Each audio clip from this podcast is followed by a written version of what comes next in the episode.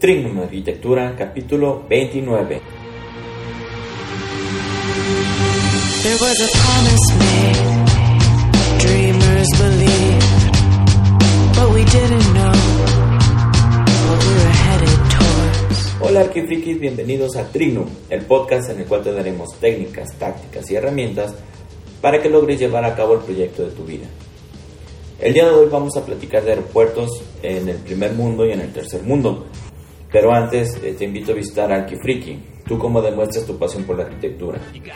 En Arquifriki recibirás una playera al mes con un diseño inspirado en los mejores arquitectos de la historia. El mes pasado, eh, ya pueden revisar en, la página de Arquifriki, el tema fue Le Corbusier y la playera está muy padre, la verdad. Te recomiendo que la visites y también te invito a que te suscribas a nuestro blog en www.trignum.mx diagonal blog. Bueno, ya entrando en el tema, vamos a platicar sobre aeropuertos. Te voy a, plantear dos, dos, historias muy similares, pero con un final trágico y un final feliz. Estos dos, estas dos historias eh, son muy parecidas al principio. Son dos países que saben que tienen muchos problemas económicos, que tienen problemas de abastos, tienen problemas de trabajo, tienen mucho desempleo. Entonces dicen, oye, ¿sabes qué? Si yo meto más infraestructura en mi país, pues obviamente voy a tener más trabajo y voy a poder ayudar más a la gente que lo necesita. Es una, una idea muy, muy obvia. Entonces, los dos, eh, los dos países deciden contratar a un arquitecto famoso para que sepan que, este, pues que es un proyecto bien, que, que no es este, cualquier cosita. Busca la manera de que, de que por medio de finanzas y, de financiación externa, de privados y una combinación de, de diferentes situaciones, se pueda, se pueda llevar a cabo la obra. Eh, entonces, este, como todos los dos países saben que es un negocio muy rentable, pues es muy fácil conseguir personas que quieran invertir. Entonces ahora, ahora hasta aquí todo es prácticamente lo mismo. Entonces eh, te voy a empezar a platicar sobre el, el primero de los casos. Y el primero de los casos es el Aeropuerto Internacional de Este aeropuerto está destinado a ser la obra que mayor tráfico de pasajeros maneja en el mundo y en su inauguración es la terminal aérea más grande del mundo. También es considerada la obra de infraestructura aérea más grande que se haya creado jamás. En la inauguración el presidente de China mencionó que es la encarnación del sueño chino y que es una clara muestra de eficiencia y del crecimiento de China. El aeropuerto famoso que contrataron, digo, el, arquitecto famoso que contrataron para este proyecto fue nada más y nada menos que Zaha Hadid. Como muchos sabemos, pues ella ya falleció, pero si te pones a sacar cuentas, es, este, ella falleció antes de que se iniciara la obra, pero le tocó prácticamente realizar todo el diseño de este proyecto. Solo cuatro años se tardaron en construir este aeropuerto, costó 64 mil millones de dólares y la terminal está apodada como el Starfish o como una estrella de mar por la forma que tiene. Si, si quieres puedes visitar nuestro blog, ahí tenemos varias imágenes y eh, inclusive el video de, de la, del despacho de arquitectos que realizó el proyecto, en el cual pues te puedes dar cuenta la forma que tiene. Es, una, es un proyecto muy muy interesante, está muy padre, vale mucho la pena que, que busques imágenes. Este, la terminal que, que, se apoda Starfish tiene una superficie de 700 mil metros cuadrados, que son aproximadamente 98 campos de fútbol. Este proyecto está realizado en cinco niveles, tiene restaurantes, tiendas, mostradores, pues, en fin, todo lo que te puedes imaginar de un aeropuerto de primer mundo. Cada brazo de cada terminal mide 600 metros de largo. La idea de que el proyecto sea en una forma así de radial es para que no tengas que caminar demasiado, sino que todo te recibe en el centro y de ahí te desplazas a, cada uno de los brazos del, del, proyecto para ir a tu terminal aérea donde te subes al avión y, te vas. Este, este aeropuerto dará servicio aproximadamente de 45 mil a 72 mil, 70, digo de 45 a 72 millones de personas antes del 2025, pero el aeropuerto está diseñado para recibir hasta 100 millones de personas al año y 4 millones de toneladas de carga. Este aeropuerto tuvo su primer vuelo oficial apenas el mes pasado, el 25 de septiembre del 2019. Este aeropuerto también está conectado a redes de, tren urbano, autobuses, inclusive tendrá un, tren rápido que te llevará hasta Beijing, entonces podrás llegar muy rápido del aeropuerto al, al centro de la ciudad. Y también, obviamente, como se puede esperar de los chinos, es el aeropuerto con la más alta tecnología. Tiene reconocimiento facial para, para que tú hagas check-in en, los aviones. Tiene estacionamientos robotizados, tiene control de todo. O sea, todo lo que se te ocurre de tecnología está en este aeropuerto. Originalmente va a arrancar con cuatro pistas, pero para el 2030 se espera tener ocho pistas. Y al principio va a empezar a funcionar este, en conjunto con el aeropuerto actual de Beijing pero poco a poco lo va a ir desplazando. Y así es como hacen las cosas los países del primer mundo. O sea, hacen las cosas, las terminan, las llevan a cabo y todo está muy, muy, este, muy bien con esto. Ahora vamos a platicar de cómo hacen las cosas en el tercer mundo. Y para eso vamos a agarrar de ejemplo el nuevo aeropuerto internacional de la Ciudad de México. Volvemos a, a nuestro guion original buscamos tener más infraestructura, dar mejores oportunidades, traer más turismo, traer más dinero a la ciudad. Entonces deciden hacer una obra de infraestructura muy importante para atraer gente. Contratan un arquitecto famoso.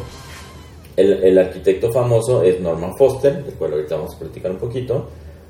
Y se busca en las diferentes zonas de la Ciudad de México donde podría ser viable hacer el aeropuerto. Se revisan muchos lugares.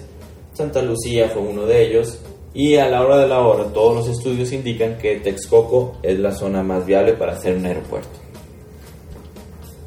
Estos estudios fueron hechos por instituciones como el Instituto Politécnico Nacional, la Universidad Autónoma de Nuevo León, la Universidad Autónoma de México, AGRU, Mitre, la Organización de Aviación Civil Internacional, la Asociación de Transporte, o no fue así decidido al azar, o sea, fue un estudio muy pensado para ver dónde sería la zona más viable. Entonces, como, como toda la Ciudad de México era una zona que tuvo sobreexplotación y que era zona donde había mantos, donde, hay, donde había agua, prácticamente toda la Ciudad de México se hunde. Y, todas, y como el lago de Texcoco, originalmente en, un lago, obviamente hay mucha agua que reconoce hacia, esa zona.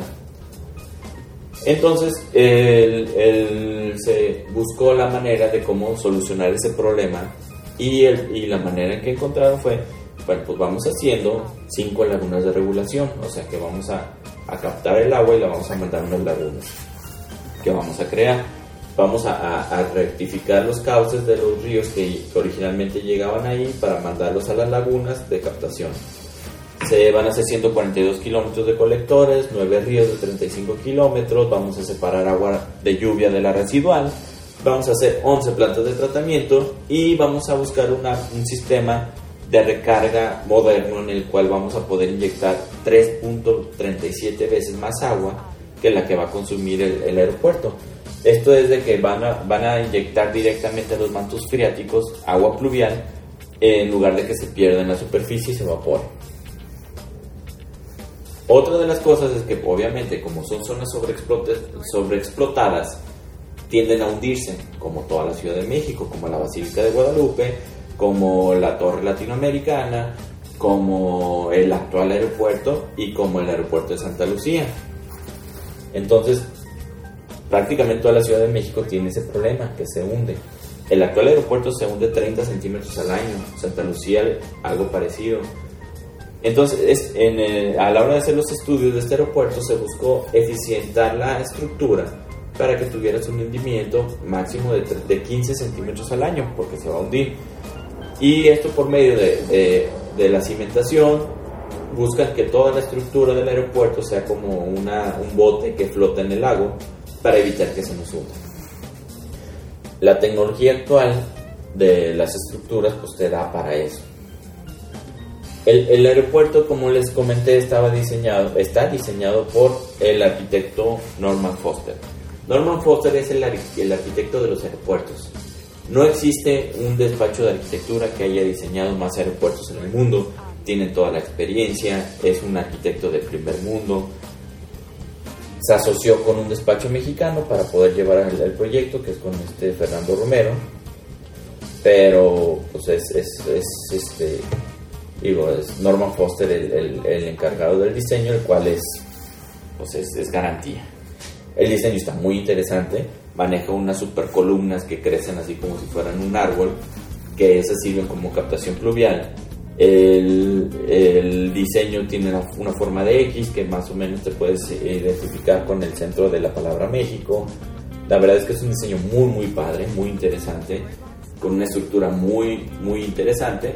Y en nuestra página puedes ver el video de los renders que, que se hicieron para, para el aeropuerto.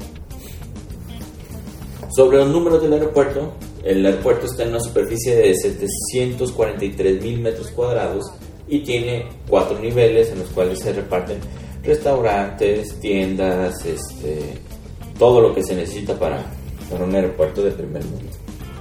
El aeropuerto, igual que el de Beijing que te comentaba, está diseñado de una forma radial para que no tengas que caminar demasiado para llegar a tu terminal.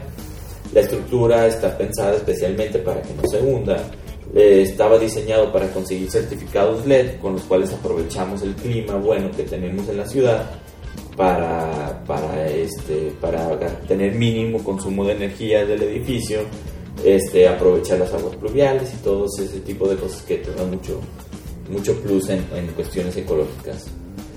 El actual aeropuerto tiene una capacidad de 34 millones de pasajeros.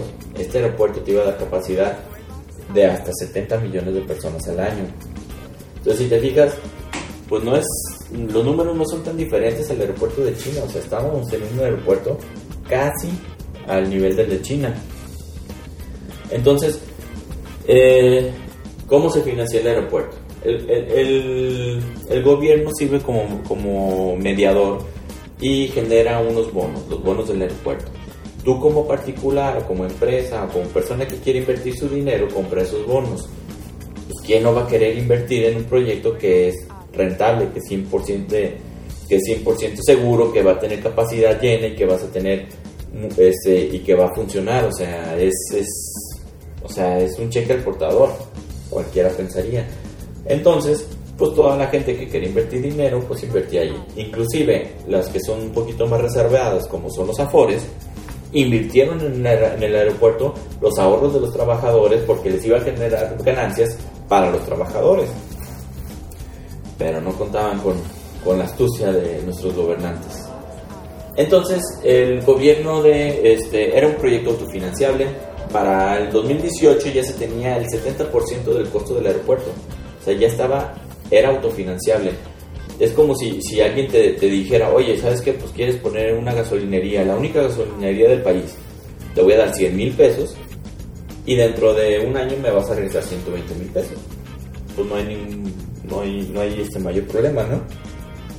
Entonces, este, era, era, es un negocio, bueno, era un negocio bastante rentable.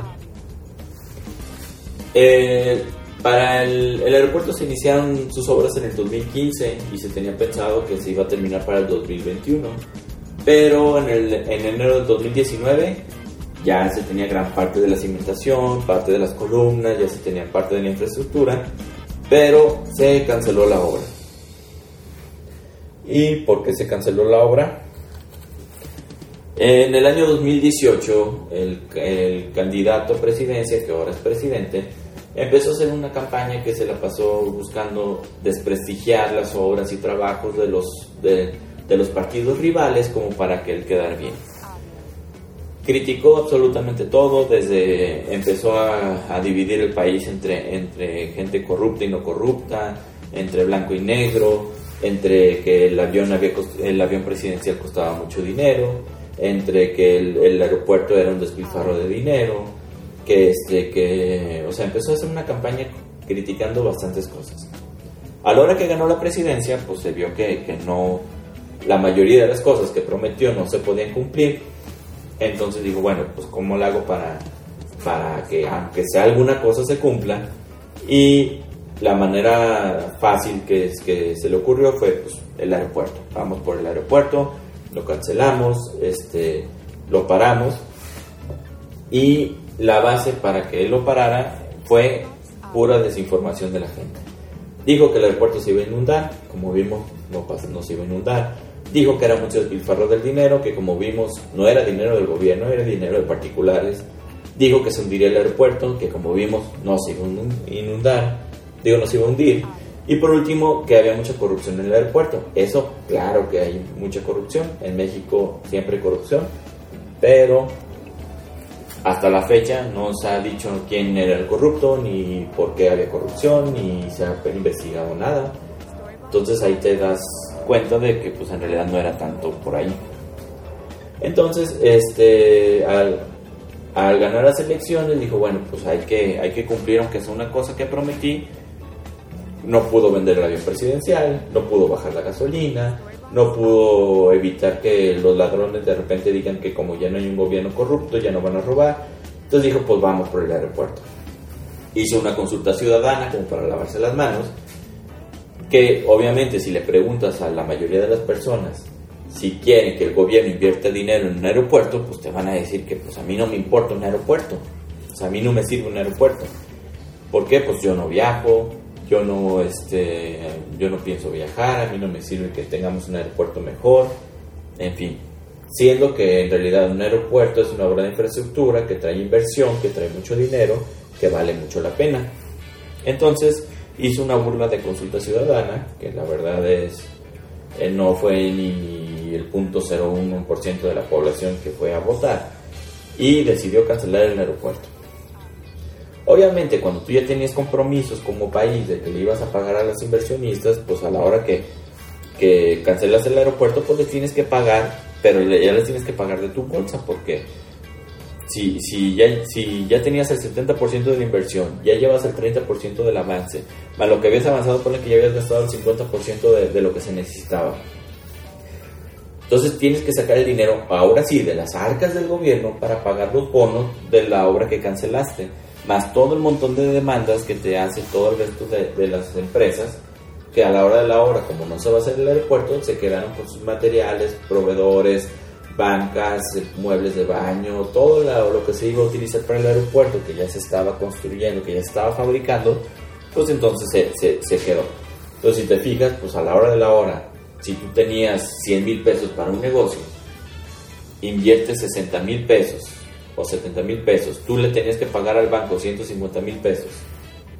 Entonces tienes que pagar los 60 mil pesos, más los 50 mil pesos que ya te habías gastado, más el resto del banco, pues entonces ya no te salieron las cuentas. Entonces, el haber cancelado el aeropuerto te salió más caro que haberlo terminado. Y sin importar esto, se puso el señor este en un plan muy terco y dijo que iban a hacer el aeropuerto internacional de Santa Lucía que creo que se llama Felipe Ángeles, algo por el estilo. Santa Lucía era un aeropuerto militar que lo van a rehabilitar.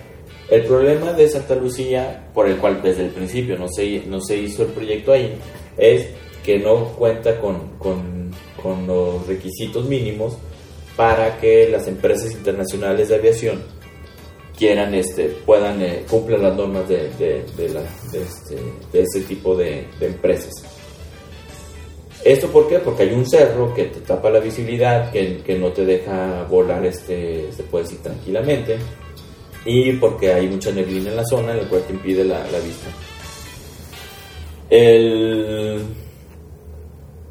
Pero sin importar esto, se hizo un proyecto y parece que ya se empezó a, a, construir este aeropuerto, que la verdad es que el aeropuerto, la verdad parece más central camionera que aeropuerto. Y otro, otra desventaja de esto es que del aeropuerto de este, no va a ser para sustituir el actual aeropuerto, sino va a ser un complemento. Entonces imagínate que tú tienes un transbordo para hacer un vuelo internacional, entonces a lo mejor vas a llegar al aeropuerto de Santa Lucía y tu vuelo va a salir del aeropuerto de la Ciudad de México. Entonces vas a tener que transportarte treinta y tantos kilómetros en el tráfico de la Ciudad de México para agarrar otro avión que si Dios quiere lo alcanzas a agarrar en tiempo y todo el tiempo que vas a perder en, en, ese, en ese tipo de transbordes. Entonces en realidad no es una solución, es como un parche para, que, para ir saliendo. Entonces, ya para terminar el, este tema, este, pues te quise comparar estas dos obras. Si te fijas, los dos aeropuertos eran de primer mundo, eran grandes aeropuertos, eran grandes proyectos diseñados por grandes arquitectos y las dos obras iban a, las dos obras funcionan para, para todo. Entonces ahí es donde te das cuenta el por qué México y todos los países de Latinoamérica que tenemos gobiernos así, no podemos, no, no tenemos infraestructura de primer mundo. Porque los países se miden en sexenios o en, en, etapas presidenciales. Lo que, lo que propone el presidente ahorita, el siguiente presidente lo echa para abajo sin ningún problema. Ese tipo de situaciones son las que hacen que los, los, los proyectos no se piensen a, a, largo plazo, no se piensen a futuro. Yo soluciono mi problema de este sexenio y, lo, y le aviento la bronca al que sigue. Entonces, este, ahí es donde te, te das cuenta la diferencia entre cómo se maneja un gobierno de primer mundo y un gobierno de, de tercer mundo. Mientras que en México nos tenemos que conformar con infraestructura que solo sirve para un ratito, todo porque hay personas o, presidentes o gobiernos que quieren quedar bien manipulando al, a un pueblo desinformado. Te invito a que investigues un poquito más sobre el tema. Este, te invito a que, a que nos visites en nuestro blog para que veas las imágenes y todos los, lo, las, lo, pues el, el, el, artículo completo y que busques otros artículos para que veas más o menos cómo está esta, esta situación. Bueno, entonces, este, pues muchas gracias por escucharnos un día más, muchas gracias por sus valoraciones, comentarios en iTunes, Spotify, iBox. Esto nos ayuda mucho a nosotros a saber que hay alguien más del otro lado y que esto que, trabajamos es para, este, pues está sirviéndole a alguien. Te invito también a que nos sigas en nuestras redes sociales, estamos prácticamente en todos, Facebook, Instagram, Twitter, LinkedIn, YouTube y en casi todas las aplicaciones de podcast. Muchas gracias por escucharnos. Espero que algo de lo que dije sirva para tu desarrollo personal y profesional. Y si quieres saber un poco más sobre el tema, este, te invito a que visites a nuestro blog www.triner.mx blog y ahí vas a encontrar este artículo. Nos vemos en la próxima. Te mando muchos saludos.